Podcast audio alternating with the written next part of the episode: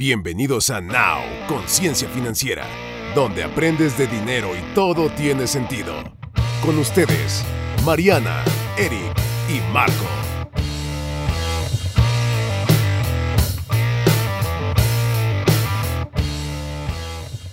Bienvenidos a este tercer programa de nuestra cuarta temporada. ¿Cómo están hoy, Eric y Marianita? Hola, muy bien. Bien, bien amigo. todo, ¿Qué andamos? Todo todo cool, todo vibrando alto. Excelente, vibrando alto. Pues vamos a aprender hoy, vamos a ver qué es lo que hemos aprendido y bueno, el objetivo de esto, como saben siempre, es poderle ayudar a la gente que nos escucha a entender un poco más acerca de todo esto que se relaciona con sus finanzas, herramientas, etcétera. Y bueno, como ya habíamos advertido el programa pasado, el día de hoy vamos a hablar de fintech y neobancos. ¿Qué les parece? Órale, me estás hablando en otro idioma. Pues casi, casi, casi, casi. Ok, me parece excelente este nuevo tema. Venga. Pues a ver, vámonos por las piedritas. Como dijo el descortizador, vámonos por partes. Entonces, por principio de cuentas, ¿qué es fintech? Bueno, por su definición en inglés, fintech es la unión de dos palabras que es financial technology. y bueno, se utiliza para describir las nuevas tecnologías que buscan mejorar y automatizar la entrega de servicios financieros. Básicamente está utilizado para ayudar a compañías y a dueños de negocio y consumidores a manejar mejor sus finanzas, sus operaciones, procesos, etcétera, utilizando software especializado y sobre todo algoritmos que están utilizados en computadoras y bueno, pues cada vez más en smartphones. Sí, señor. Entonces, al final del día, lo que esto a mí me, me conecta y le voy a dar poner un poquito ya más de mi cosecha es para quienes conocen un poco de criptomonedas, la red de Ethereum, una de sus características es que soporta los llamados smart contracts o contratos inteligentes, que no son más que programas computacionales que hacen que se cumpla el contrato al pie de la letra y entonces te ahorras el tema de necesitar abogados y la interpretación de la ley. Es lo que es y no es lo que no es. Ok, ok. En esencia, como yo lo entiendo, es que estamos ahorita en una era digital completamente este, es como, por ejemplo, ya existía el marketing, ahora ya existe el marketing digital. Existía el comercio tradicional, este, yendo al, pues, al negocio local, literal. Ahora ya no, ahora ya existe el e-commerce. Entonces todo se está yendo a la tecnología. ¿Y qué crees? Es exactamente lo mismo. Para que la gente lo entienda, entonces, ¿qué es una fintech? Es pasar literal las tecnologías financieras a, medios digitales, ¿no? Y aprovecharlos al máximo. Entonces, eso es lo que ofrecen las fintech. ¿Están reguladas o no están reguladas, chicos?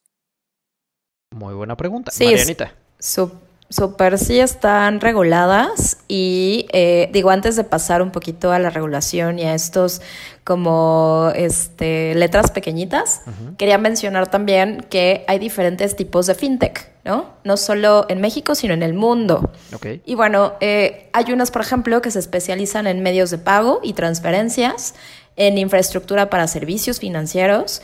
Incluso hay unas bien padres que se llaman finanzas personales y asesoría financiera, o sea, justo a lo que nos, los dedicamos, chicos, ¿no? Hay otro, hay otro, por ejemplo, que son mercados financieros, crowdfunding, que ahorita Marquito nos va a hablar un poquito de esto, que él sabe perfecto. Y originación digital de créditos. ¿no? Ah, esto es un poquito de las variantes que puede también tener una fintech. Y hablando de la regulación que hablaba Eric, em, la mayoría están em, reguladas, perdón, por la Comisión Nacional Bancaria y de Valores. Eso aquí en México, ¿correcto? Eso aquí en México. Por el Banco de México y por Hacienda también. Son las tres entidades regulatorias eh, para la ley FinTech en México. Resulta, les voy a contar un poquito, si me permites, Marianita, que México es de los pioneros en, establecer una ley y tratar de regular las fintech, porque las fintech hay en todo el mundo. Este, Pero en México es uno de los países pioneros, literal, en regular. Y es uno de los mm, eh, países que ya va muchísimo más avanzado en todos estos temas en Latinoamérica. O sea que somos pioneros, tenemos empresas unicornio también en México, que ahorita les vamos a hablar un poquito de quiénes son estas empresas unicornio y se aprovecharon justamente de las fintech y las tecnologías financieras, ¿no? Marquito. Y también creo que un pasito atrás, ¿qué sería también, si vas a ayudarnos con estas definiciones? Creo que sería importante decir qué es una empresa unicornio, porque hay quienes saben y hay quienes no saben. Exacto. Por ejemplo, una empresa unicornio salió, eh, una mexicana es Bitso, ¿no? Y se define por su capitalización literal en el mercado que tenga y su crecimiento que haya tenido en un corto tiempo, en un tiempo muy corto. Entonces, eso hace que la empresa se convierta en una empresa unicornio y son por más de 200 millones de dólares, ¿ok?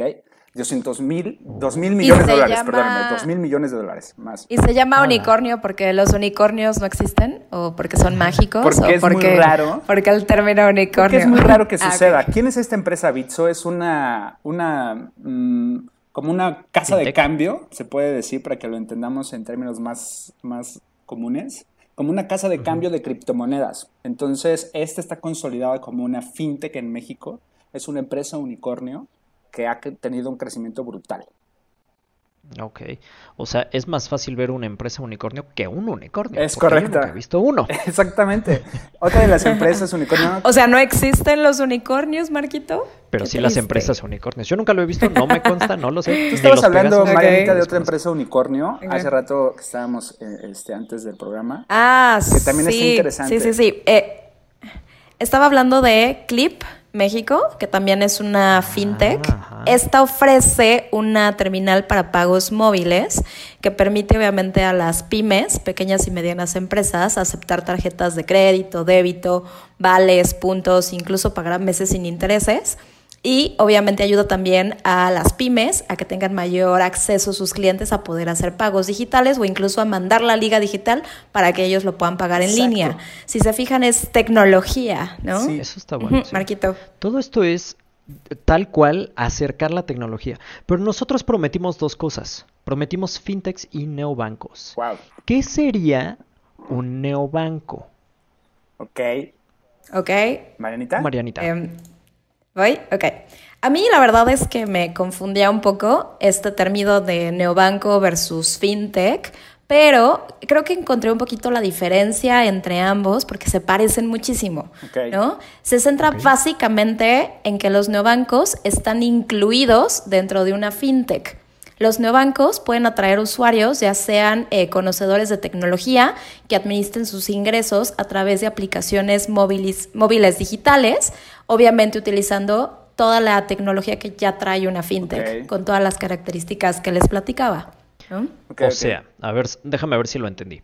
Entonces, un neobanco puede ser aquel eh, empresa, lo que sea, que conecta la tecnología de la fintech, lo que le vamos a llamar, digamos, alta tecnología, con un usuario de no tan alta tecnología y digamos como que lo baja al nivel humano, entendible. Como lo que, por ejemplo, pudiera ser, se me ocurre, eh, Uber, que conecta un usuario con una persona que transporta a través de la tecnología de una manera utilizable, que simplemente es descargas una aplicación a la que sí le entiendes porque le das dos, tres taps en tu pantallita y ya está. ¿Es correcto? Correcto, sí. Sí, sí, sí. Justo para que un neobanco exista, necesita de, las fintech o de la tecnología fintech, ¿no? Porque es justamente el medio con el cual va a hacer sus transacciones este banco y va a poder administrar todas las cuentas de sus clientes. ¿Y qué es un neobanco en sí, per se? Es un banco digital, un banco que no tiene sucursales, un banco que se ahorra mucho, mucho, mucha lana de encargos operativos, de, de, infraestructura, este, muchas cosas. Y ese, esa lana que se ahorran es con la cual van a, ofrecer su oferta, porque mucha gente tiene desconocimiento de estos bancos porque no tienen la sucursal y estamos tan tradicionales en México. Hablando de México, estamos con una inclusión financiera muy, muy, muy careciente. Entonces a la gente nos gusta mucho lo tradicional. Como ya no existen los bancos, entonces el banco se ve encarecido de, de clientes y lo que tiene que hacer es una mejor oferta. Justo como tiene para dar una mejor oferta, porque ya se ahorró mucha lana de sucursales y gastos operativos, entonces ofrece mejores tasas o baja inclusive intereses. Entonces, esa, es prácticamente la diferencia y el por qué existen, ¿no, Manita? Ok, Marianita. Que justo eso me lleva a la pregunta de saber un poquito más sobre inclusión financiera, ¿no? Porque sabemos que en México hay mucho rezago entre todas las personas que utilizan desde aplicaciones móviles digitales de banco. Hay muchas personas que todavía van directamente a sucursal y que no confían en las apps, que es algo pues que nosotros, millennials y generaciones nuevas, es como dos clics y listo, ¿no? Y que también en México en algún momento veíamos porcentajes de cuántas personas utilizan tarjetas de crédito o incluso tarjetas de débito, es muy bajita. Ha de ser como del 20%, sí, Marquito, el 30%. Exactamente. De hecho, una estadística de toda Latinoamérica es que el 70% de los latinoamericanos, ponle el nombre del país que tú quieras, no están bancarizados. Entonces, sí, te creo. ahí es una gran área de oportunidad. sí, tal cual. Porque esas personas, ojo, uno, por un lado no confían en los bancos, por otro lado, dicen, no, pues es que para el poco dinero que tengo, ¿y por qué lo voy a meter ahí? ¿Qué tal que, no sé, me pasa como en Argentina, que congelan las cuentas y ya no lo puedo sacar? Y finalmente, eh, si tú vives en un área rural, es más fácil que tengas un celular, un smartphone, que un banco cerca. Por lo tanto, no te conviene tener tu dinero en el banco, te conviene más tenerlo bajo del colchón. Pero si tú lo puedes digitalizar y empezar a hacer transacciones a distancia o lo que tú quieras a través de tu teléfono inteligente, entonces ya puedes ser un cliente potencial, ya te conviene, porque al final del día muchas de, eso, de ese 70% no está bancarizado porque no le serviría estar bancarizado. Como para qué quiero que Hacienda esté viendo mis movimientos y que vendí, no sé, 10 reces en cualquier cantidad de dinero para que vengan y me lo fiscalicen. Correcto. Traigo unos datos estadísticos también, este, complementando lo que decía Marianita. En la última encuesta, encuesta nacional de inclusión financiera en México, salió que 53% de los mexicanos mayores de 18 años está sin cuenta bancaria, 69% de ellos sin crédito y el 75% de ellos sin seguro, eh, de ningún tipo de seguro. Y el 60% de ese, de ese, de ese este, nicho el 60% sin esquema de ahorro para el retiro. Entonces digo, son datos, pero si hay 126 millones de personas, imagínate que el 53% de mayores de 18 años no tiene, no tiene este, una cuenta bancaria, eso sí, de verdad es una gran área de oportunidad y es justamente ahí donde nosotros estamos tratando de, ayudar a la gente a que le pierda el miedo. Ahora, ¿Qué podríamos investigar y, todos los bancos o neobancos que se dicen, y lo estoy diciendo para las personas que nos escuchan entre comillas, este, ¿qué tendríamos que hacer para saber si es un buen banco o no? Porque pues ni lo conozco, ¿no? Nunca había escuchado de él, por ejemplo. Sí, claro. Eh, creo que es una pregunta muy, muy válida. Creo que empezaría por, o sea, en el caso, por ejemplo, de muchas fintech, hay empresas que auditan los códigos de dichas empresas, de los fintech, de los sitios, de los proyectos, llámale como tú quieras. En el caso de los bancos, mi primer pensamiento sería precisamente investigar en la Comisión Bancaria o qué, eh, por qué organismos está regulado y también qué tipo de protección tengo yo como cliente. Porque sé que, por ejemplo, si tú mandas tu dinero al Reino Unido, pues por ley estás protegido sobre el 90-95% de tu capital, una cuestión así. Y hay países en los que estás protegido un poco menos. Entonces sabes que hay cierta seguridad al poner tu dinero en, esos bancos. Exacto. Ahora, por otro lado, el problema del dinero fiat, y ya voy a meterme un poco en un tema eh, distinto, es que se devalúa. O sea, y por dinero fiat me, refiero a pesos, dólares, euros, eh, dinero fiduciario, moneda corriente contra lo que pudiera ser eh, metales preciosos o bienes, tierras, criptomonedas, incluso algunas que tienen un suministro limitado. Pero, ¿qué buscan hacer para conectar el punto de regreso al tema? ¿Qué buscan hacer las fintech? O sea, ¿cuál es, cuál es el objetivo? Si tú lees el white paper, por ejemplo, de Bitcoin, te vas a dar cuenta que el objetivo de este es principalmente bancarizar a los desbancarizados y también ponerle una solución al problema que hubo en el 2008 de una inflación masiva y pues que bueno, estamos volviendo a vivir en este momento después de una pandemia en la que se está inyectando billetes pero como si fueran gratis, que para los bancos y para la Reserva este, Federal es gratis, pero no para la gente que trabaja para ganarse su dinero. Exacto. Entonces, creo que, creo que todo esto viene a, cubrir diferentes necesidades a nivel eh, persona. Creo que está un poco denso el tema. Pero la pregunta inicial sería, ¿cómo le entro a eso y por qué me conviene? Exacto. ¿Qué opiniones tienen? Yo tengo unas y me gustaría ver si Marianita después me, complementa algunas otras. Eh, para poder entender ¿Qué beneficios tienen los neobancos a comparación de los bancos tradicionales? Regresando a los neobancos. Este, es hacerte las preguntas. Es bien fácil porque te haces las preguntas de qué es lo que no te gustan de los bancos. Literal, de los bancos tradicionales, ¿qué es lo que no te gusta? ¿No te gusta hacer filas? ¿No te gusta que tengas que hacer un contrato y tengas que ir a la sucursal y aparte se tarde en un chorro, ¿no? ¿Qué más no te gusta? ¿Qué más no les gusta, chicos, de los bancos tradicionales?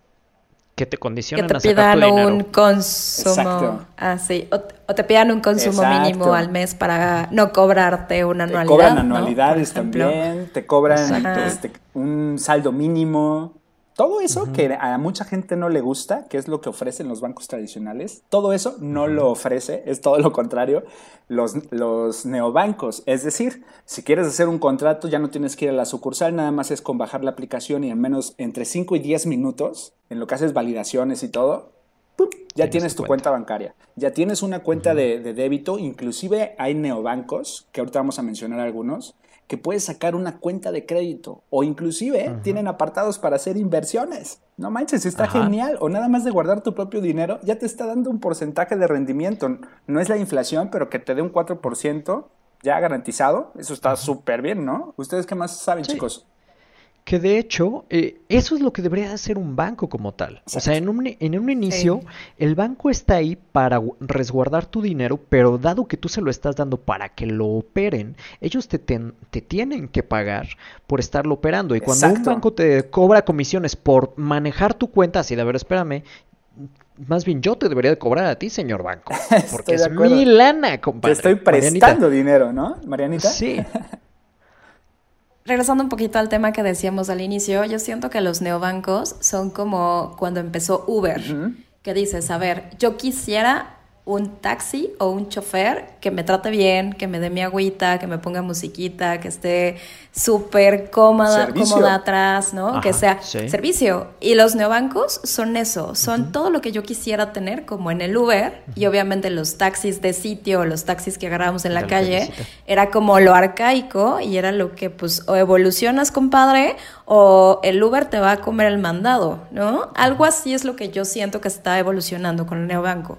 Hay algo bien padre que también les quería comentar. No todos los neobancos, pero sí algunos de ellos, entre ellos Hey Banco, porque está respaldado primero por Banregio. Banregio. Este, sí está respaldado por el IPAP, por ejemplo. Entonces, ahí tienes un super plus. Ahorita les vamos a hablar un poquito más a detalle de este neobanco que nosotros lo recomendamos. Los tres lo tenemos y lo usamos continuamente. Estamos muy contentos. Aparte de que hay otros en el mercado, ¿no? Pero bueno, quería apuntar eso, que sí hay bancos que sí están respaldados y avalados por el IPAP. Entonces, protegen tu dinero, ¿no? Sí, completamente de acuerdo. Y creo, ¿sabes qué? Que esta herramienta de los neobancos puede ser también como una forma de atraer a este 53% que mencionaste de gente mayor de 18 años, y me voy a quedar entre 18 y 30 a lo mejor, que no les atrae la idea de tener dinero en el banco porque es una generación por principio de cuentas, o bueno, son dos generaciones, que están más por vivir la experiencia y por vivir el presente que por tener algo. No, no están tan eh, preocupados por el tema de la seguridad. Pero sí la practicidad les sirve. O sea, la practicidad de tener tu banco completamente en tu celular, la practicidad de, bueno, entonces, si sí voy a tener rendimiento, si no me voy a estar rompiendo la cabeza, pues ¿por qué no? De que esté ahí de inútil mi dinero a que esté generándome un pequeño rendimiento, pues mejor que esté generándome intereses y eso a la vez los lleva o los acerca hacia una bancarización más formal. Creo también que estos neobancos pueden ser ese tipo de herramienta de captación de un nuevo público. Sí, claro que sí. De hecho, ese es el gran reto en México, la captación y la inclusión financiera justo para abarcar todo este 53%, que es un mercado potencial, ¿no? Sí. Ahora... Y también perdóname, eh, también hablando un poquito acerca de, hablamos ya de la contratación, ¿no? De cómo se hace, pues todo se hace a través de herramientas digitales y lo puedes desde descargar de una aplicación o incluso también hay páginas de internet donde puedes ver todo el proceso, pero básicamente en todas te piden nada más tu INE y datos personales. Una fotografía. Ahorita que platicaba Eric. Ah, sí. Sí, ahorita que platicaba Eric de Hey Banco, eh, también hay una que se llama Albo que esta no es eh, tan conocida.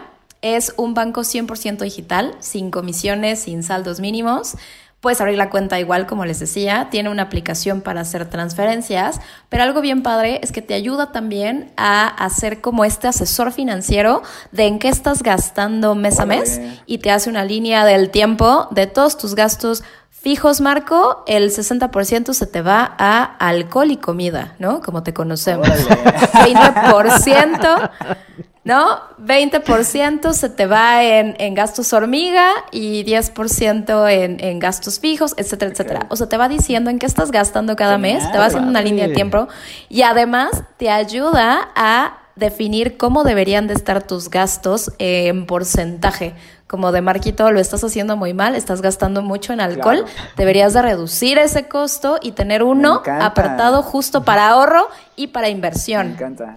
Oigan. Y lo de inversión, entonces comprar eh, acciones de grupo modelo para que entonces todo eso que gastas en alcohol, pues se te empiece a regresar. Exacto, ya eres accionista. Lo metas a GBM y empieces a comprar buenísimo otro porque tipo de también hay fondos de, inversión dentro de tu misma aplicación, dentro de los neobancos. Eso está genial. Oigan, pero estamos hablando de cosas bien padres. ¿Cuáles son las cosas que no están tan chidas? O por lo menos algo que yo he investigado y que no he encontrado es que con un este neobanco no puedes sacar un crédito hipotecario, por ejemplo. No puedes sacar un crédito automotriz. Entonces, hay esas limitaciones. Hay una, una ventaja. Bueno, antes, sí. Sí, Yo tengo una pregunta. O sea, eh, son puntos bastante importantes porque al final del día estás hablando de créditos grandes. Sin embargo, normalmente, por lo menos los créditos que a mí me han ofrecido, no han sido eh, porque vaya al banco y pida un crédito hipotecario o automotriz, pero eh, sí te ayuda, eh, si en un nuevo banco tú tienes una herramienta de, por ejemplo, una tarjeta de crédito, te ayuda a generar ese historial crediticio en caso de que en un futuro, ah, ok, quieras utilizarlo. Justamente iba a eso, que, por ejemplo, hay un neobanco que se llama Story, este te ayuda inclusive a las personas que no tienen nivel crediticio, inclusive que están en buró de crédito, no les dan créditos por ningún lado. Este banco te ayuda a que limpies todo ese mal historial crediticio y así una vez que esté limpio, que ya tengas un historial crediticio, entonces ya vas a las instituciones bancarias normales y ya pides un crédito y entonces te lo autorizan, quizá no por el gran este, monto, eh, de nivel crediticio, pero sí por unos 3 mil pesos quizá, y ahí ya te lo van a empezar a aumentar, depende de tu manejo de cuenta, ¿no? Pero eso está genial, eso está genial, ¿no? Que un nuevo banco ayude a todas estas personas. Sí, Marianita, te escucho. Claro. Eh, yo encontré, hablando un poquito de financiamiento, encontré una fintech que se llama Alpha Credit, pero da crédito solamente a pymes. Está especializado en crédito y, consumo de soluciones para pequeñas y medianas empresas. Ofrece adelantos de ingresos y préstamos personales, además de servicios de factoraje y adelanto de capital por trabajo en una pyme. Y está iniciando esto en México y ya tienen sucursales en Colombia y en Argentina.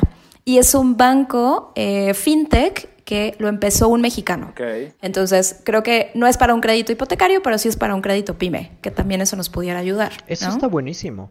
Ahora, hay otra cosa en las fintech de la que no hemos hablado y que quisiera entrar al tema. Porque hasta ahorita hemos hablado mucho acerca de cómo eh, bancarizar a los desbancarizados y, y, me parece extraordinario lo que nos compartieron ahorita de cómo reconstruir tu historial crediticio. Exacto. Pero tenemos otras opciones. O sea, hay gente que dice, sabes que yo sí quiero empezar mi empresa, pero no quiero trabajar para el banco, no quiero pagar intereses, no quiero que todas mis utilidades se vayan a pagar los intereses de un crédito que si bien me ayudó a arrancar mi empresa, pues no soy empleado del banco, papá. Entonces, dame chance de poder trabajar. Exacto. Claro. Y dentro de todo el tema de las fintech están las empresas que se conocen como crowdfunding, que es un, financiamiento o digamos un fondeo, porque ni siquiera es un financiamiento, no es un préstamo, es un fondeo por parte de la gente. Tú dices, este es mi proyecto, yo quiero hacer esto, no sé, quiero construir eh, pozos en la sierra de eh, Oaxaca porque pues la gente no tiene agua potable, o quiero hacer cualquier cantidad de cosas, o a lo mejor quiero desarrollar la nueva tecnología, quiero, quiero hacer, franquicias de mi negocio. Sí, o quiero hacer la patineta voladora de Volver al Futuro y pues porque me da la gana. ¿Quién la quiere quiero minar como alguien que conocemos. Exactamente, o quiero abrir una mina. Ajá. Y entonces, ¿quién quiere, a quién le gustaría comprar mi patineta voladora, ¿no? Entonces, tú pones tu proyecto en páginas como, por ejemplo, hay una muy famosa que se llama Kickstarter. que tú dices, este es mi proyecto y necesito tanto para iniciarlo. Entonces la gente empieza a fondear tu proyecto y entonces vas prevendiendo, como hacen muchas inmobiliarias que prevenden terrenos, y vas prevendiendo tu proyecto y de esa manera te, capitalizas, puedes echar a andar tu proyecto, iniciar una gran empresa o a lo mejor no tan grande, dependiendo de lo que tú quieras hacer. O sea, lo puedes hacer desde un juego de mesa pero no estás necesitando un financiamiento que después tengas que pagar, sino que estás vendiendo tu idea. Y creo que esa es una de las bondades más grandes que yo he visto de las fintech.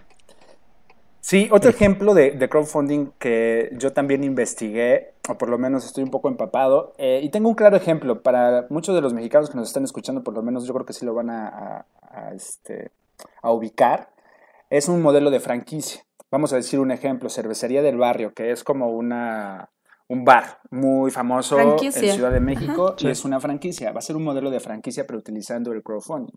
Entonces, ¿qué es lo que hacen? Quieren abrir otra franquicia, eh, la empresa o, los dueños, quieren abrir otra franquicia. Otra sucursal, digamos. Otra sucursal, exacto. Y entonces la, la, ponen en venta, pero en vez de ponerla en venta a una sola persona, la ponen y la seccionan, la fraccionan.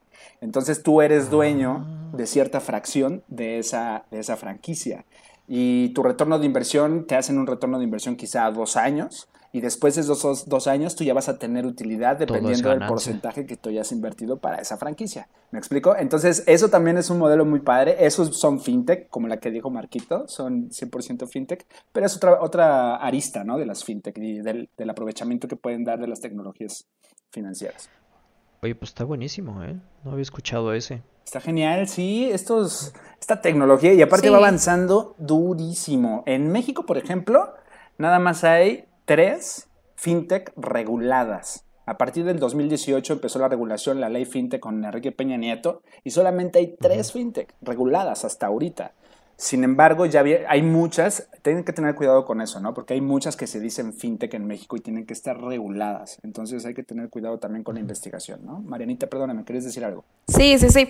Eh, iba a decir un poquito también sobre otra fintech que encontré, que se me hizo muy interesante.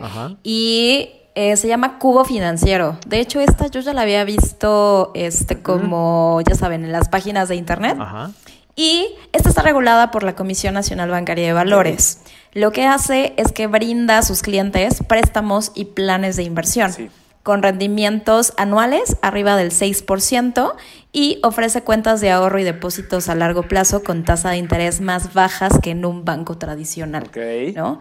Entonces, todo se hace de manera digital y lo único que te piden es tu INE y no te piden tampoco este, un historial crediticio bueno o incluso si estuvieras en buro de crédito, a ellos no les importa, solamente te piden algunos datos y listo, ¿no? Entonces creo que también Cubo Financiero puede ser una buena fintech para varios. Está genial. Sí, pudiera ser, ¿eh? O sea, creo que ahí sí depende mucho de, por ejemplo, cuál es el, en inglés le llaman collateral, o sea, cuál es la garantía que tú puedes dar ante un crédito. Y por ejemplo, finalmente, si tú estás prestando a alguien que a lo mejor no está, y me pongo del lado del financiero, que no está eh, bien en el buro de crédito, pues tienes un alto riesgo ahí. Entonces me imagino que tú das un préstamo pequeño con un interés seguramente mucho más accesible, porque una cosa, para quienes nos, escuchan en otros países, las tasas de interés en México aquí son algo que no exagero al decir usura. hay tarjetas de crédito que están arriba del 100%, cuando en Estados Unidos se quejan de una tarjeta de 21% anual. Sí, sí, sí. Entonces, es de verdad exagerado lo que cobran. Entonces, creo que es una muy buena opción para alguien que busca reconstruir su historial crediticio o a lo mejor darle un nuevo empujón a su empresa que a lo mejor después de la pandemia, pues se quedó sin oxígeno. Exacto, también ahí es una muy buena opción.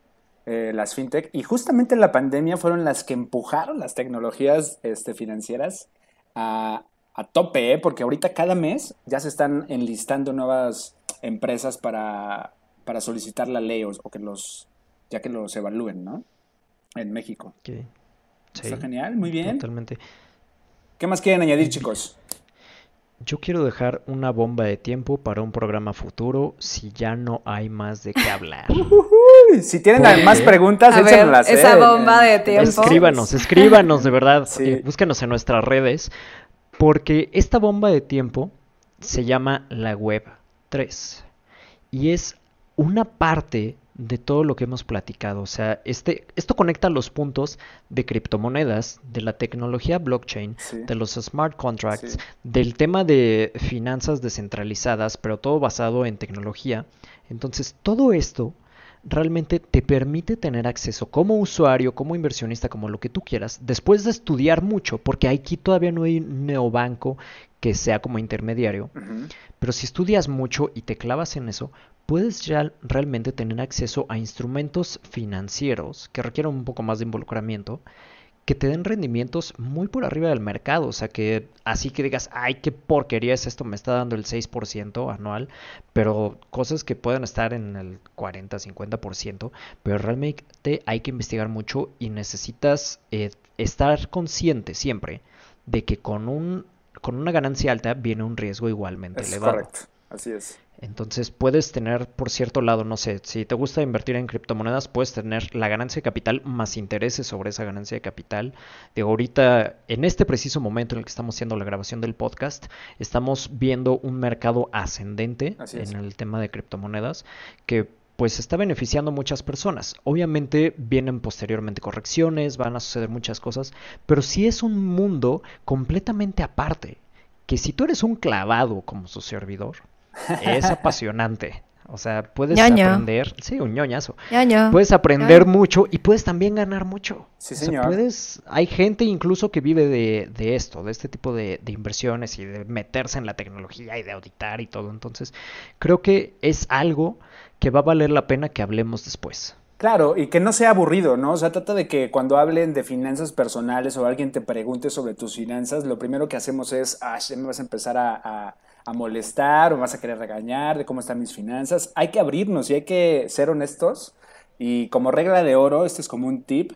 Cada vez que quieras ahorrar en alguna institución financiera, este, pues, por, lo menos procura que te dé más que la inflación. Si ahorita en México, no sé si lo sepan, pero ya está en 6% la inflación, está cañón. Tendríamos que estar buscando un instrumento financiero que nos dé más del 6% promedio anual. ¿Me explico? Entonces y eso nada más para que nuestro dinero no pierda el valor eh, en el tiempo, ¿eh? O sea, estamos saliendo tablas, no estamos ganando absolutamente nada. Pero sin embargo, si estudiamos un poco más, como dice Marco, y nos adentramos más en estos temas, vamos a encontrar más, este, más instrumentos financieros en el mercado, más vehículos de inversión. Y sin embargo, también pueden pedir nuestra asesoría, estamos a sus órdenes. Cuando guste. Claro que sí.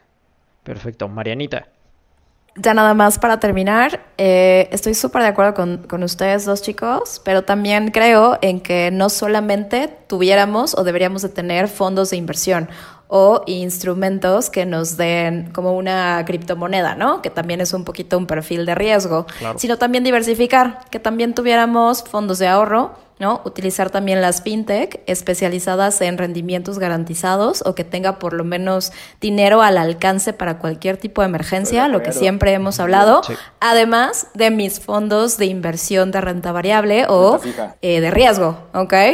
¿no? O de renta fija y, y, con riesgo, ¿no? Entonces deberíamos de tener por lo menos pues unas tres, ¿no? O sea, una de, una de cada una. Entonces eso es ya de mi parte, también que la gente luego nos da flojera tener tanta diversificación, pero ojo, hay que controlar todo, o sea, porque dice, ay, es que tengo un usuario y contraseña para uno, otro para otro, otro para otro, y tanto dinero en este, tanto dinero en este, y qué hueva estar administrándolo. De verdad no te quita ni 10 minutos, la neta es echarte un clavadito ahí rápido y este y administra tu lana. Pues es tu dinero, es tu capital, es tu patrimonio. Que justo. Y es tu seguridad. Ya las fintech. Ya las fintech tienen tanta tecnología para que todo sea muy sencillo. o sea, que lo hagamos literal en tres clics, ¿no? En tres clics yo puedo tener mi dinero, vean que cuánto está y puedo sacar mi dinero también de mis fondos. Te organiza tus gastos, oye. Pues, ¿qué más quieres? Está bueno, ¿eh? Está genial. Muy bien. Genial. Sí, ese me gusta mucho. Listo, Marquito. Pues mis estimados, muchísimas gracias. Nos despedimos por hoy. Y bueno, los dejamos, no sin antes dejarles nuestras redes sociales. Marianita. Eh, yo soy Tomás. Ahora ya no, no estaba preparada para el examen. Eric. Se me fue. Yo soy Eric López y su servidor Marco y tus finanzas. Nuestro próximo programa va a ser Hablemos de seguros, retiro y beneficios fiscales. Si tú estás preocupado acerca de ahorrar en impuestos, no te lo puedes perder. Ya está. Te mandamos un fuerte abrazo. Adiós. Bye. Bye a todos. Gracias por habernos acompañado. Esto fue todo por hoy. Esto es Now, Conciencia Financiera.